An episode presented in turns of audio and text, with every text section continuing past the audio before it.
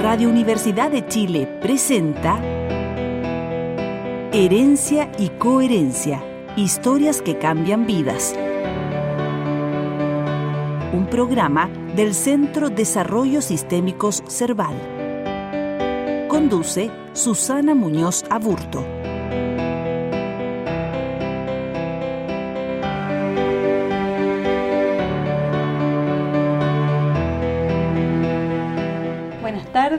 Aquí estamos en un nuevo programa de Herencia y Coherencia, historias que cambian vidas.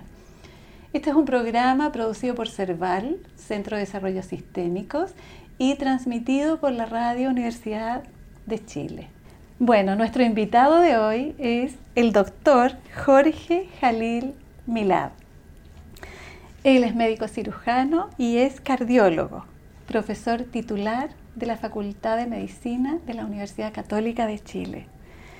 Por años se ha dedicado a la docencia y a la investigación y además es vicepresidente de la Sociedad Chilena de Hipertensión. Doctor Jalil, muchas gracias por aceptar nuestra invitación. Gracias, Susana. Muchas gracias a ustedes por invitarnos a este programa. Bueno, cuando yo leo su reseña, a mí me surge la medicina. ¿Cómo fue la medicina eh, entrando en la vida suya? Bueno, yo tenía un, un, un, entorno familiar muy, muy dentro de la medicina. Mi padre médico, mi padrino médico, primos médicos, mis dos hermanos, Cecilia y Roberto médicos. Eh, ahora yo soy el mayor.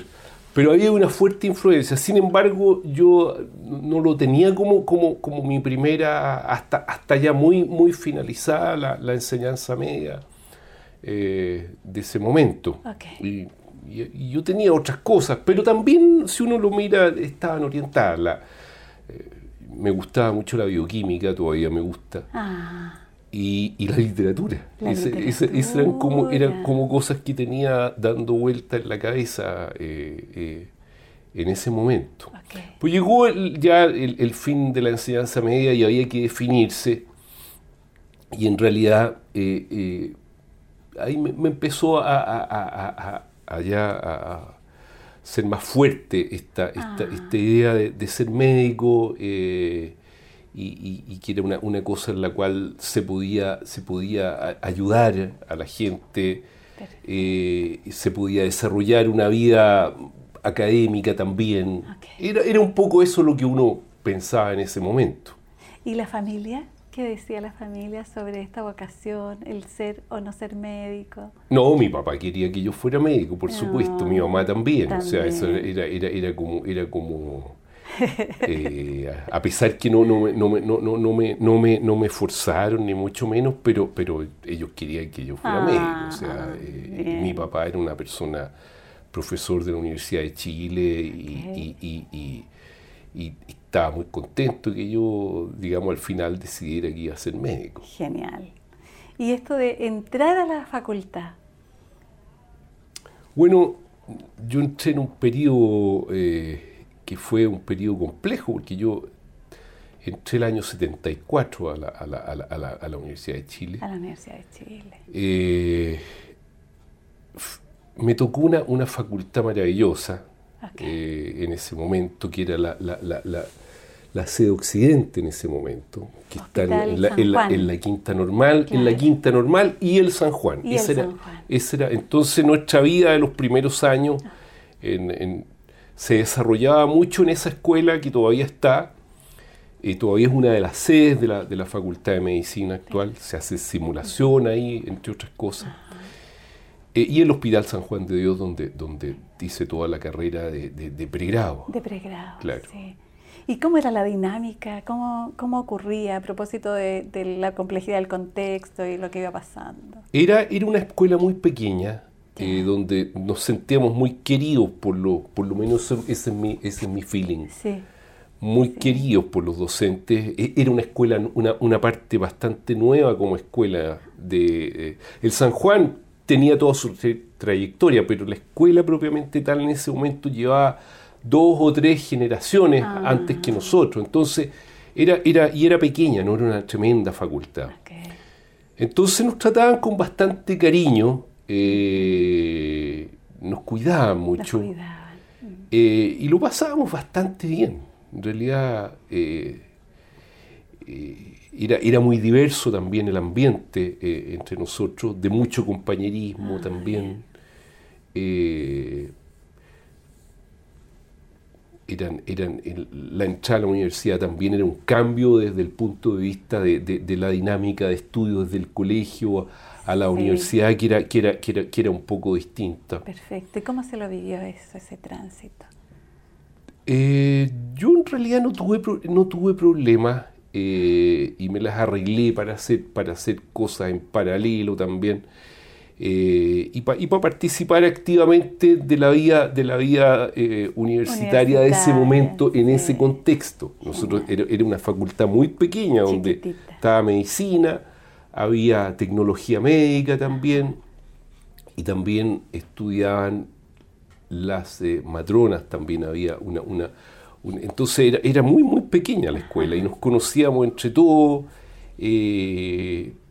era, era, era como bien... Eh, era, era, era una pasada suave desde el colegio hasta la universidad. lo pondría así. Perfecto. Y mm, a propósito de esto de, de, otras cosas alternativas, la literatura. Bueno, yo en la casa había una biblioteca importante eh, eh, y, y, y, para mí los libros siempre han sido muy importantes. Okay yo seguí leyendo, pero también me gustaba mucho la música, es una cosa que había empezado a estudiar desde chico, algunos instrumentos. ¿Cuál? Estudié violín primero, ¿Ya? violín varios años, con una gran profesora. Em, pero en un momento me di cuenta que en realidad para avanzar en el violín uno tenía que dedicarle mucho tiempo. ¿no? Eh, es distinto tocar un piano que un violín. Un violín no lo puedes tocar mal. Eh, suena muy mal. Eh, el, piano, en cambio, tú lo puedes tocar más o menos y, va a sonar. Eh, así, que, así que, digamos, tú en, tú en, en paralelo también cantaba en, coros. La voz. Claro, estuve en el, en el coro. Ahí, ahí, esa fue la transición desde el colegio a la universidad de la, de la Universidad Técnica del Estado y, después pasó a ser el grupo Cámara Chile y después creé un coro en la facultad nuestra, en la escuela nuestra, eh, con el cual hasta, hasta que terminamos la carrera siguió ese coro y, lo pasábamos muy bien eh, y nos invitaban, era, era, era una institución importante dentro de esa escuela, el coro, para que a toda ceremonia y no, no, teníamos que estar nosotros. Eh, cantando. Claro, como... claro, claro. ¿Y quién lo dirigía? Yo lo dirigía. Genial. Yo lo dirigía. Era director de coro. Era, un pequeño coro, claro, que teníamos ahí, ensayábamos los días sábados. Ya. Eh, aparecieron algunos pololeos ahí dentro del, coro. Eh, y bueno, y, de repente en graduaciones eh, teníamos que ir, o a veces nos invitaban a cantar en algún matrimonio. Pero era toda una institución. Una institución. Sí, sí, sí, sí. Mm. Y, la literatura, la música y el canto. Esos eran como... La literatura y la música, yo diría que eran, las cosas. La música y la literatura. La música y la literatura. Eso, era un poco lo, que, lo, que, hacía en paralelo. Hacía algo de deporte, lo que, lo que se podía hacer dentro. Yo había hecho deporte en el colegio. Ya. Y, algo hice dentro de la universidad con, mis compañeros, qué sé yo. Eh, hacíamos voleibol fundamentalmente y algo de básquetbol en, la escuela. Genial. Eh, Genial. Y, y esto de ir transitando por las distintas especialidades al interior del desarrollo de la carrera. Bueno, la, carrera, la carrera era, era en un formato clásico, muy clásico eh, del periodo post-reforma de la, de, la, Universidad de Chile, de manera que estaba como bastante estructurado lo que, lo que, lo, lo, que se hacía. Eh, eran cursos casi todos de un semestre, con mucha exposición a, los pacientes. teníamos esa oportunidad, yo diría que tuvimos esa, esa, esa suerte, porque teníamos, eh, digamos, nos movíamos entre el San Juan de Dios, el Félix Bulne y algunos consultorios ahí. Y, bueno, eh, ahí había mucho paciente que atender y desde chico uno empezaba a, a, ver pacientes con sus docentes y, tomar decisiones, consultarlas. Pero nuestra, nuestra, nuestra enseñanza fue con mucho, con mucho eh, eh, contacto con pacientes desde, desde, desde temprana edad, desde, los, desde el tercer año. Perfecto, sí y la vivencia en términos de la, de la tendencia a tomar determinadas especialidades. ¿Habían algunas especialidades que eran como más afines con lo que usted iba desarrollando? Yo sabía que no, no, no, no, no, no iba a ser cirujano, eso sabía. Ya. Eh, lo, lo, sabía ya desde, desde segundo, tercer año, que, que, eso no, no, era, no era lo mío. Okay. Eh, ¿Por algo especial? con yo diría que era más, más, más, más, más desafiante desde el punto de vista de, desarrollar cosas nuevas, todo lo que tenía que ver con la medicina interna propiamente tal. Eh, así que yo, yo, yo, en principio iba a ser internista, y de hecho fue, soy internista, eh, y después fui cardiólogo. Ese, fue un poco la... el tránsito. Claro. Ahora, en todo esto también, y estamos hablando de la Universidad de Chile, era interesante que eh, nosotros transitábamos también, sobre todo en primer año, pasábamos, hacíamos nuestros ramos en la escuela de ingeniería de la, de la Chile. ¿Ya? Porque todo lo que era física, matemática, química, todo eso se hacía... En, se trasladaban. claro, eso no, estaba en la, en la, facultad, sino que estaba allá. Y ah. ellos tenían cursos especiales para nosotros, que era un mundillo aparte, entre los ingenieros de esa época y nosotros que íbamos allá. Eh, eso yo creo que hay que decirlo. Cierto. ¿ah? Bueno, y terminamos la, la, la, la universidad. Eh, yo lo pasé muy bien en la universidad y, había que decidirse cuando terminamos el año 80. En esa época en realidad había, había muy poca oferta de trabajo, eran, eran, eran, tiempos de, de, un Chile mucho más, más, más básico, más precario, más pobre. Y bien contraído. Y contraído, y donde no habían oportunidades de trabajo prácticamente. Y bueno, la, la formación de un médico tradicional es, que uno termina su carrera y hace una especialidad y después hace una subespecialidad si es que está interesado. ¿ah?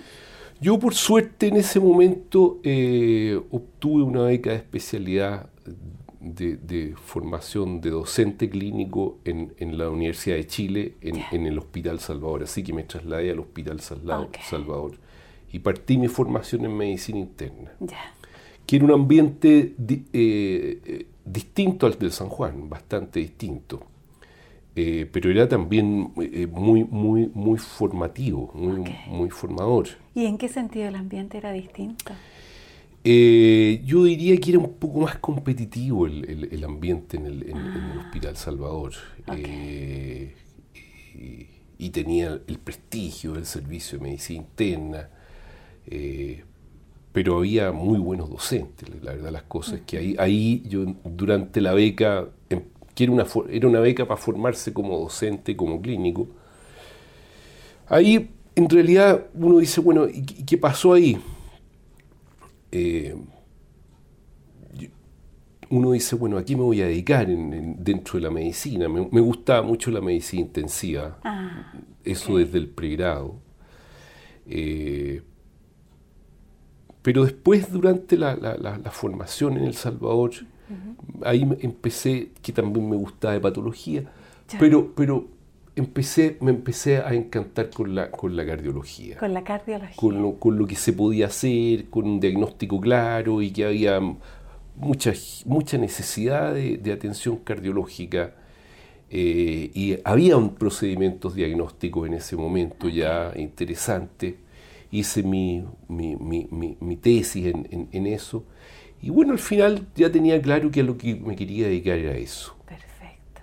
Eh, al, final de esos tres años. Ajá. El corazón. Claro. Qué potente. Claro. sí. ¿Y cómo ha sido esto de la cardiología? Bueno, había que formarse en cardiología. Eh, porque uno termina estas especialidades y es un médico internista que, que sabe cardiología, sabe respiratorio, digestivo, infeccioso, qué sé yo. Pero había que formarse propiamente tal ya en, todas las, más, profundamente en cardiología y, en ese momento la católica tenía un programa de, especialidad, de su especialidad en cardiología. Así que postulé ahí, me aceptaron y, me fui a, la, católica donde descubrí otro mundo, un, mundo muy, muy, muy, muy, muy nuevo, ah, muy, muy distinto en ese momento. Eh, eh, eh, con, mucha, con muchas posibilidades de diagnóstico y tratamiento y muy rápido en ese momento, como, como, como, yo venía, y, con mucha actividad. En ese momento el, el, Departamento de Enfermedades Cardiovasculares y la que tenía mucha actividad médica y quirúrgica, en un departamento concentrado de cirujanos y, y, cardiólogos, donde había mucha, mucha actividad Perfecto. Eh, y, ahí estuve, estuve esos dos años de, formación eh, eh, que fueron bien intensos, pero también muy entretenidos. Y ahí empecé también, bueno, yo, yo en El Salvador ya, ya, me, había, me, había, había empezado a mirar la investigación en ah. cardiología tuve que hacer mi tesis en, eso y, la hice de manera que, ya venía con cierta orientación hacia, hacia investigación también. Y pude hacer investigación durante mi beca en ah, paralelo. Eh, así que más, o menos tenía, tenía claro al final que, me quería también dedicar a una cosa más académica dentro de, dentro de, la, de, la, de la cardiología. Perfecto. Y en ese sentido, esto de enseñar y transmitir, ¿qué significa para usted enseñar a otros? Bueno, cada vez más es una responsabilidad más grande, probablemente por la reflexión que uno va haciendo. Eh, pero, pero una cosa importantísima, o sea, es, lo que es, en el fondo, y, uno lo ve en, en términos de, bueno, cómo son los médicos que uno quiere que estén en el futuro eh, haciéndose cargo de la salud y enfermedad de las personas acá. Y en ese sentido, que es como, eh, estoy tomando esto del comienzo, que es como, yo quería ayudar a las personas. ¿Qué significa para usted, doctor, el cuerpo humano? El cuerpo bueno, eh, uno es alma y cuerpo, no es, no es un cuerpo, no es separado, pero, pero, pero, pero es tan importante el cuerpo como el alma.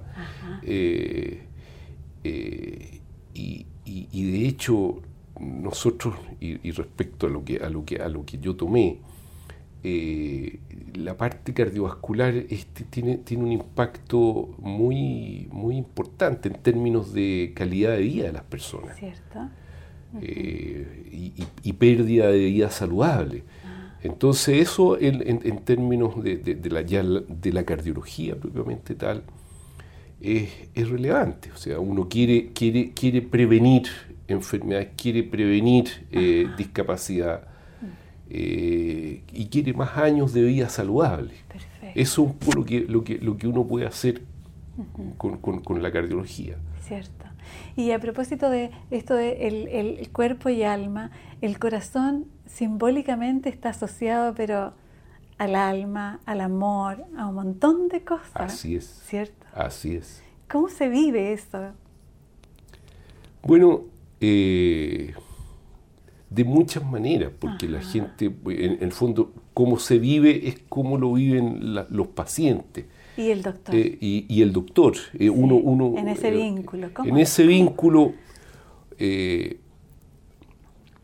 uno tiene que escuchar. Una cosa importante es escuchar. A veces no tenemos tanto tiempo para escuchar, pero eso es muy importante. para hacer diagnósticos y hacer diagnósticos también de situaciones que, son contextuales a una dolencia cardíaca. Muchas veces hay angustia de por medio, muchas veces hay estrés de por medio, muchas veces. Muchas. veces se confunden eh, y muchas veces hay que tratar las dos cosas en paralelo o en conjunto, pero hay que, hay que, hay que hacer, hay que mirar, digamos, la, la, la, parte eh, física y la parte también, eh, digamos, espiritual de las personas, porque muchas veces las enfermedades cardíacas, eh, y esto lo aprendí bastante bien en la católica, la, la, parte, la, parte, la parte de emocionalidad y estrés juegan un rol fundamental, de ser como desencadenante. Perfecto de los síntomas. de, Entonces muchas veces, además de, hacer la parte de diagnóstico y tratamiento, de, qué sé yo, una insuficiencia cardíaca, una hipertensión, palpitaciones, bueno, uno tiene que, que, también permitirse dar un consejo respecto a cambios en, en, la vida, ir a, ir a, ir a, ir a a un psicólogo, eh, desenmarañar algunas situaciones que, que, todos vivimos, ya, pero alguna gente sabe manejarlas mejor que otra, o puede manejarlas que otra. Entonces uno también es, muy... tiene que participar en eso, uno no se puede hacer, eh, digamos, no se puede salir de eso. Perfecto. Mm. Escuchar, ¿no? Que es interesante eso. Claro. Muy interesante. Muchas veces uno entra a un paciente a la consulta que te, relata el síntoma y de repente tú notas que algo, algo está pasando además. Y pregunta, bueno, hay mucho estrés eh, y empieza, y ahí empieza a contarte qué, es lo que está pasando. Y a veces son situaciones que son mucho más importantes que unas palpitaciones o una cierta falta de aire, de repente, estoy hablando en, de, repente. ocasiones puntuales. Claro. Sí, potente. Y, y, en todo este, este desarrollo y en este devenir, eh, ¿cómo, ¿cómo se iba como relacionando la familia, la familia de origen? Es como papá, mamá, hermano, usted dijo hermano mayor. ¿De cuántos? De tres, somos tres, hermanos, sí. Tres hermanos. Sí. ¿Y cómo iba desarrollándose, este, cómo iba como impactando o articulándose este desarrollo profesional, personal con el contexto familiar? Bueno, en la casa siempre hubo una vida familiar bien, bien, bien fuerte, también de mucha exigencia, los, los, papás eran exigentes con nosotros eh, y ahí no, no, no, no, no, no, no había... Eh, eh, eran exigentes y, cuando había que decir las cosas claras o, algunas, qué sé yo, sanciones, ocurrían. No, claro, ocurrían sin, sin tanto problema. Pero, pero teníamos una vida familiar bastante fuerte. Eran, em, mi, mi, padre era hijo de migrantes, mi mamá también. De manera que había, había una, una, una, una, una vida que, que, tenía mucho que ver con eso también. Ah, eh, sí, como en términos de la construcción de la familia, como la importancia de, Claro, claro. Como determinadas formas de claro. relacionarse, etcétera. Y la muerte, doctor. ¿Cómo se vive la muerte? Bueno, desde el punto de vista de un, de un, de un, de un, de un médico, eh, a nosotros en, cardiología nos toca hacernos, digamos, acompañar a un paciente durante mucho tiempo. No, no, es como que tiene un resfrío, lo ves, lo atiendes y, bueno, hay, no, aquí, aquí, aquí casi son, casi todas son enfermedades crónicas. Que, que eh, y ya en, gente adulta, la mayor. Entonces, eh, tú acompañas a, las personas y las conoces por, por, por, mucho tiempo. Eh, y muchas veces también uno sufre mucho cuando ya vas viendo que no hay muchas, muchas posibilidades. Y, y, y, viene el, va a venir o va a venir el proceso de muerte. Mm. Y uno dice, bueno, yo quiero que, esto sea lo, lo, más, lo más tranquilo posible, con lo menos dolor posible, desde el punto de vista del, paciente. Y bueno, nos toca mucho eso. ¿ah? Sí. A nosotros nos toca mucho. ¿Y cómo se lo viven? ¿Cómo se, ¿Cómo se acompañan los doctores de la vivencia de muerte eh, de paciente? En general son procesos que se conversan poco dentro de nosotros. ¿ah? Mira, no, son procesos que, uno, eh, digamos, eh, diga, mira, quiero que conversemos sobre qué, va a pasar eh, con, este paciente. Ah. Son, son, son, más bien es con el paciente, su familia, habitualmente eh, es así. Mm. Ir explicando un poco lo que, lo que va a ocurrir más o menos y cómo va a ocurrir. Mm. Eh, y también ayudando a tomar decisiones a la familia, es aconsejando, sugiriendo. A veces hay que hacer alguna intervención mayor. Eh, pero en general es más bien con, la familia. Sí, sí, para allá, más que en... Sí, por lo menos es la, es la, es la vivencia que, me ha tocado. Personal, sí. Bien. Mm. Es, lo que, es lo que me ha tocado. Sí. Y, y, la muerte en términos de la persona que es usted, es como los duelos, las pérdidas. Bueno,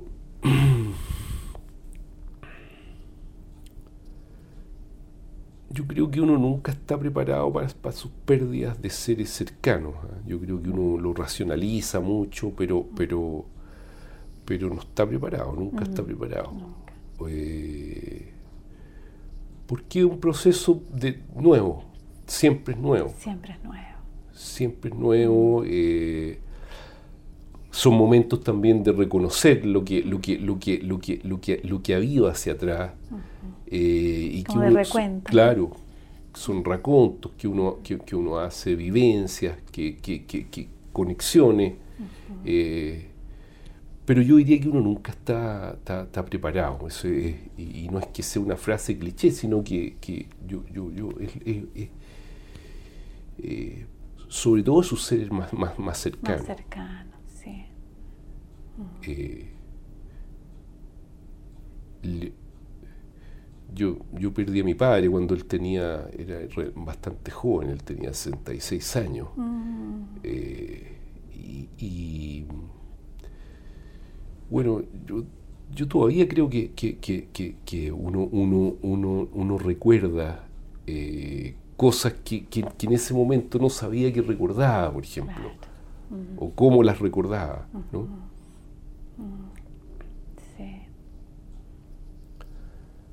Así que eso es un poco la, en, ese ámbito la, relación con, la muerte. Sí. Mm. Había a propósito del corazón, ¿no? sí, no. Eh, eh, ahora, dentro, volviendo a la, cardiología y, eso, eh, claro, están nosotros tenemos mucho también de, que puede haber muerte súbita dentro de, dentro de nuestra especialidad, el, cómo lidiar con eso, cómo, cómo, cómo prevenir eso.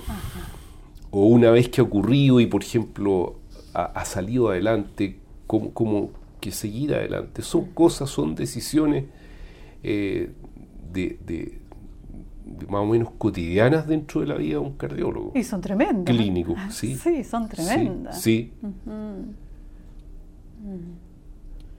Pero yo creo que ahí la, la, experiencia, la, la, formación, el contacto también ayuda mucho el contacto con, con lo, con lo en un, el medio académico tiene esa, esa, esa virtud para mi gusto. La red es la red de, digamos, donde se comparten valores, se comparten, digamos, formas de hacer las cosas y se discuten. A veces hay que cambiarla y se discute. Es, esa es una de las cosas, eh, yo diría, importantes dentro, desde un punto de vista de un médico, dentro de la vida académica. Sí, sí, genial. Eh,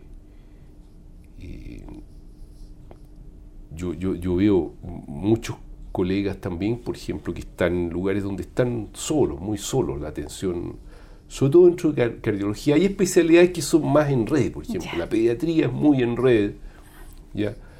La cardiología es, trabajamos en equipo, en todo, pero, pero mucha también se hace, eh, digamos, en, solo. Más solitario. Claro, con, con, el paciente. Claro, sí. El ideal es formar equipos de trabajo, para determinadas áreas y, en general también multidisciplinario, en general, eh, por ejemplo, en prevención, eso es bien importante.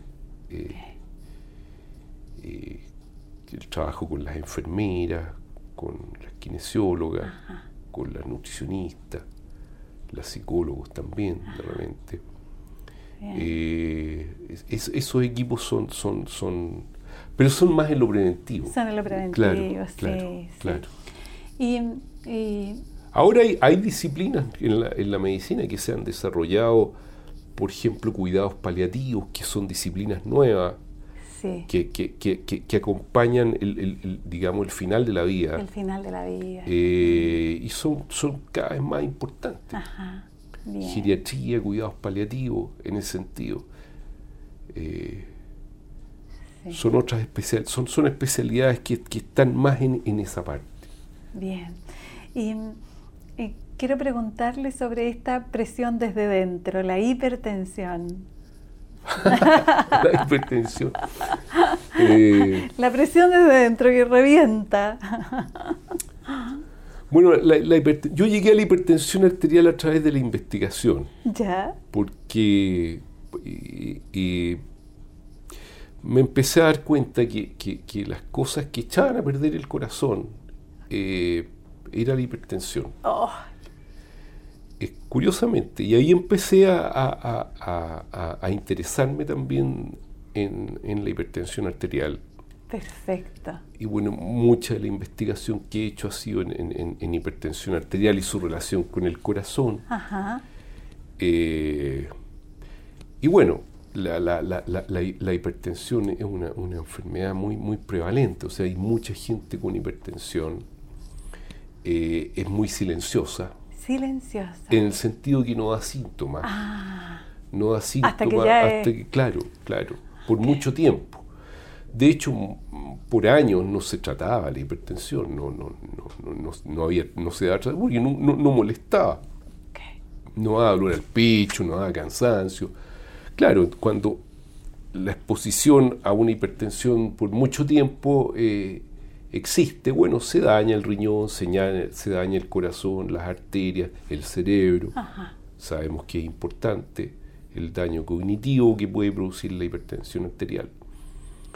Así que ahí, ahí entré en, esa área también, digamos, como un área en paralelo de mi, de mi, de mi, actividad como, como, como médico.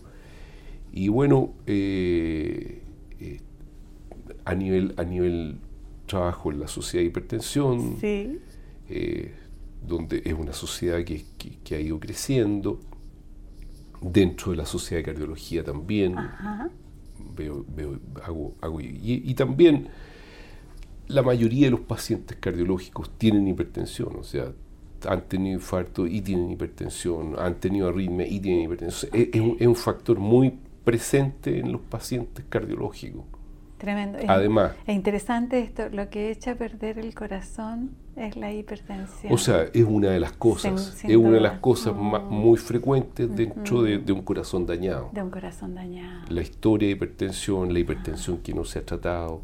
Sí. O que no se ha tratado bien. Exacto. O no se ha Pero hay otras cosas también, y eso es importante. y este, como el mes del corazón, hay que decir. Ah, este es el mes del corazón. No, perdón, agosto el mes del corazón. Agosto el mes del corazón. Y ahí, bueno, lo, que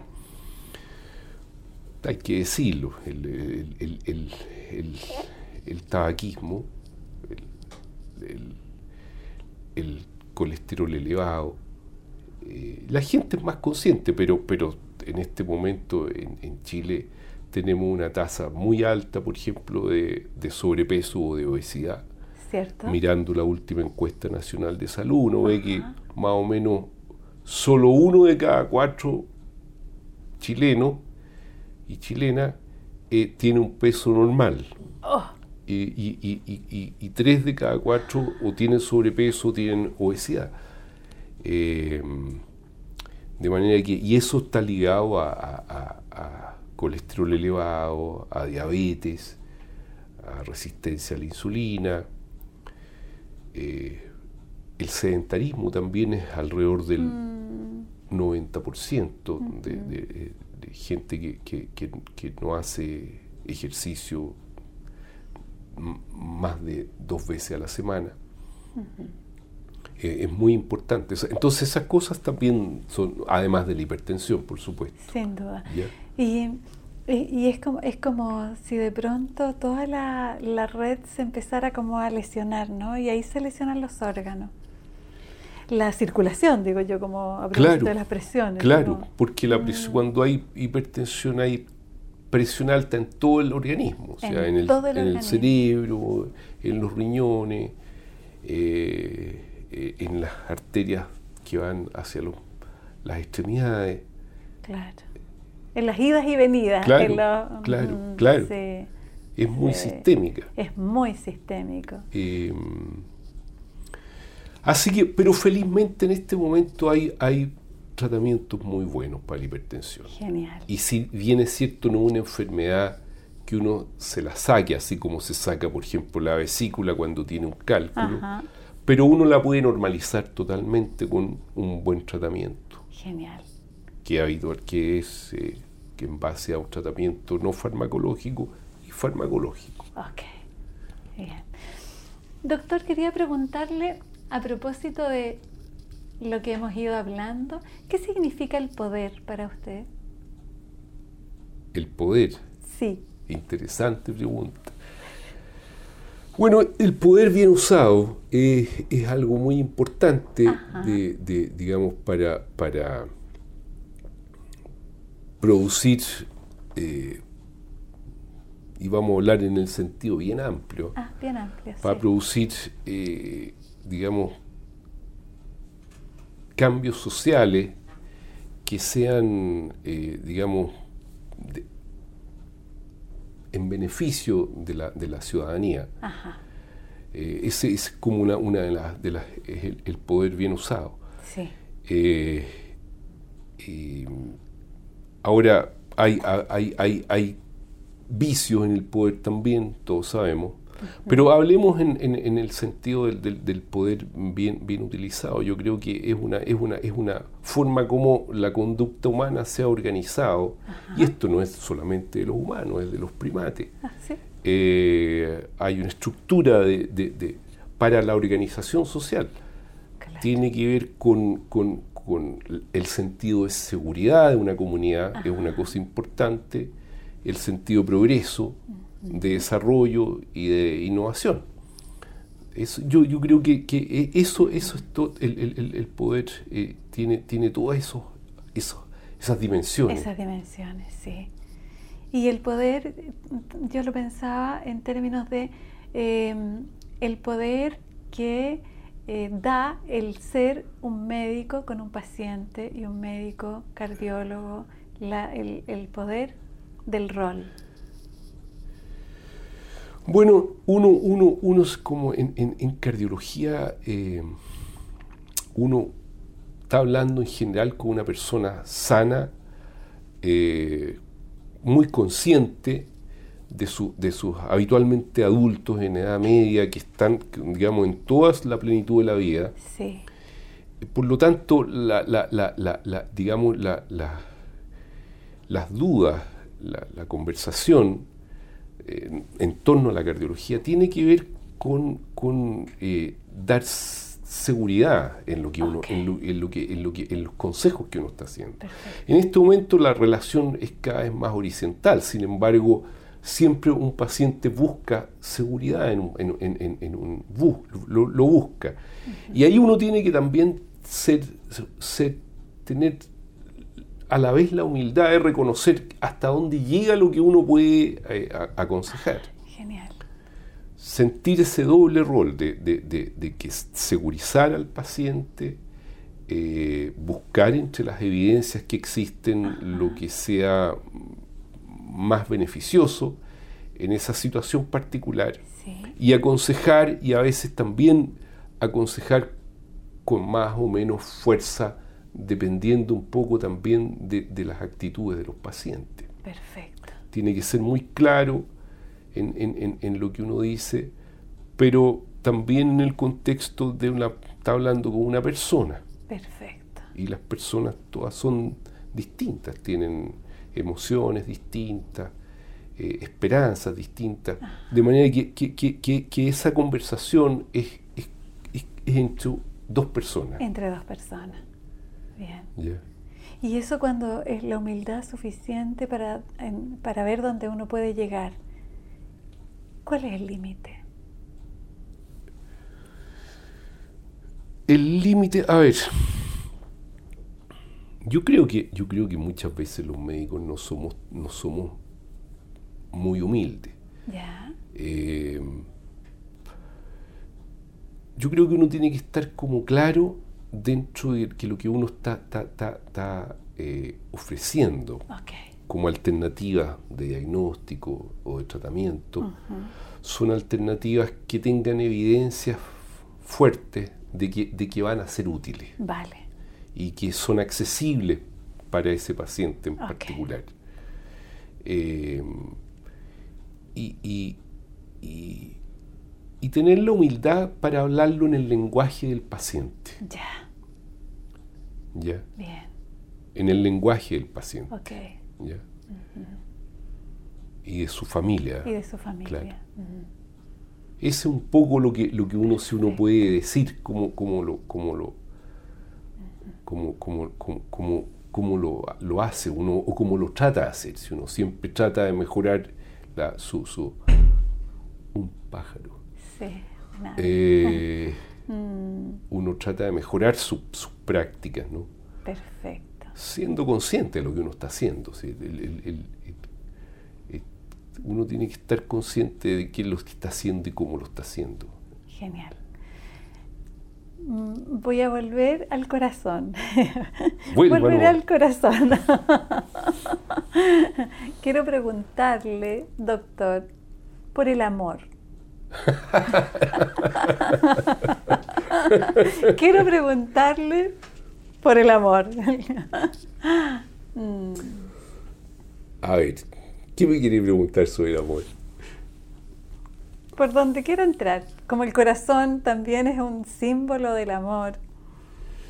Del amor, el amor personal, el amor de otro, sus historias de amor o historias de amor vivida. Eso se lo podía, eso se lo podía contestar con un verso, con un verso poético de eh, ¿cómo se llama este poeta? de Machado. ¿Ya? Que decía que me gusta mucho, esa, eh, ni un seductor mañana, ni un bravo minecido, más, eh, más conocí las flechas que me asignó Cupido y pude, yo creo que vamos a tener que cortar aquí para, arreglar de nuevo, aquí, no me lo acordé muy bien. Ni un seductor mañana, ni un bravo minecido, más eh, ya conocéis mi torpe aliño indumentario, más recibí las flechas que me asignó Cupido y a mí todo cuanto ellas puedan tener de hospitalario. Genial. Eh, eh, es que es una canción que canta Serrat. Ah. yo, yo, creo que es, como, la, es como, es como si usted me pregunta por mi experiencia, se lo respondería así. Perfecto. Bien las flechas que me asignó Cupido. Claro, claro. que llegan justo en el corazón y lo atraviesan. Claro, um, claro. Sí. Así fue la historia, pero eh, ya en, la adultez, bueno, vivo con mi mujer y, tengo mis hijos. Eh, ¿Y son médicos? No, ninguno, ninguno, ninguno, ninguno quiso medicina. el, más grande es arquitecto. La, el medio es ingeniero. Y el, el, último está estudiando educación física. Genial. Bien. Y mm, en, en su desarrollo profesional, el amor, ¿cómo circula? en mi desarrollo profesional circula como, a ver, si usted me pregunta en lo personal, como todo estudiante de medicina que, en, la época nuestra era, era, era, era muy segmentado los colegios, nosotros veníamos todos de colegios, o la mayoría de colegios que eran, eh, digamos, o de hombres o de mujeres. Claro. Eh, de manera que la universidad era un punto de encuentro, digamos, también en ese sentido. Claro. Eh, y había un... Y, bueno, uno, uno conocía compañeras, estudiantes, qué sé yo, y, siempre, siempre habían, habían digamos, flechazos, y eso, es, eso es así, ¿no es cierto?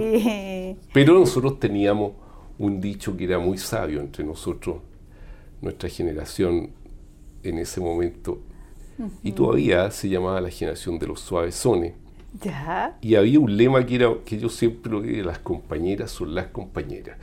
Eh, en el sentido de que, de, que, las cosas con las compañeras eran serias. Los suaves son, era como un equipo. Eso era como un equipo, pero, pero era, era como, no sé, porque eran cosas no, de, los años 70. Eh, y las compañeras son las compañeras. Claro. Perfecto. Claro, ese era, ese era, lo que era, era, era, era uno de los, de los, lemas. Claro, y por los cuales las cosas se, se, se, se encaminaban ahí. Pero bueno, uno, uno le, le, recuerdo a Machado. Machado, sí, lindo. Machado es cantado por Serrat. Genial. estamos en, en, un momento de cierre y, quisiera preguntarle, doctor, eh, por los nacimientos los nacimientos de sus hijos, otros nacimientos, el nacimiento o el renacimiento de un paciente que podría haber no estado y de pronto está. Bueno, los hijos, los hijos eh, nacieron en, los momentos en que, digamos, el la del medio me acuerdo que nació el día anterior que, que yo me fuera a hacer la formación de, cardiología a la católica. Ah. El día antes, precisamente un día antes. Y, uno entraba a un sistema en que era muy exigido. Sin duda. Así que, así que eh, eh, siempre me recuerdo el nacimiento de, por, esa, en, ese momento. Y después el más chico que, que nació varios años después, eh, ya, yo ya estaba ya, digamos, asentado más o menos en lo, que, en lo que iba a hacer, dónde iba a trabajar definitivamente, a qué me iba a dedicar más o menos definitivamente, que es como el, concho y, el, y, ha sido siempre una alegría, digamos, para nosotros eh, y para la familia. Eh, son, han sido, han sido, ha sido así, así, así los, nacimientos. Siempre han sido en, momentos como bien, bien eh, propios, bien eh, definidos eh, y que han dejado impronta en el sentido de, que, son inolvidables esos momentos en términos de un nacimiento. Ahora, yo siempre, y volviendo a otra, a otra acepción de los nacimientos, de, nacimiento de, una de las cosas que yo admiro en la gente eh, eh, es la, capacidad de dar nacimiento a, a, nuevos proyectos y, que aparezcan. Y en ese sentido hay gente que es más creadora que otra. Sí. Eso, eso, es- eso, es- eso, es- y, hay, y hay gente que es muy creadora Ajá. en el ámbito de las ideas, en el ámbito de las, de las instituciones. Eh, esa es una cuestión que a mí, a mí siempre me, me- me- me asombra en, en- en algunas personas. La capacidad creativa para, para, para, para, para de- de- de- de- en estas dimensiones. Genial. Genial. ¿Y, y el arquitecto, el número uno? El número uno, eh, el, el- el número uno, eh, el- él nació, digamos, cuando estábamos bien, bien, bien, eh, bien eh, chicos, en realidad estábamos. eh, él era así, fue, Así fue. Claro. Bien. bien jóvenes. Bien joven. Sí. Sí. Sí. Mm. Bien. Eh, doctor Jalil, quería agradecerle por esta preciosa entrevista, llena de corazones. Llegó al corazón usted, ¿ah? Así que muchas gracias, me parece que es tan relevante todo lo que dijo. Así que muchas, muchas gracias. Bueno, muchas gracias a usted por la invitación, porque yo la disfruté mucho, la, la- la entrevista. Eh, y también me llegó al corazón. Ay, gracias. Ah, Mm. Radio Universidad de Chile presentó Herencia y Coherencia, historias que cambian vidas. Un programa del Centro Desarrollos Sistémicos Cerval.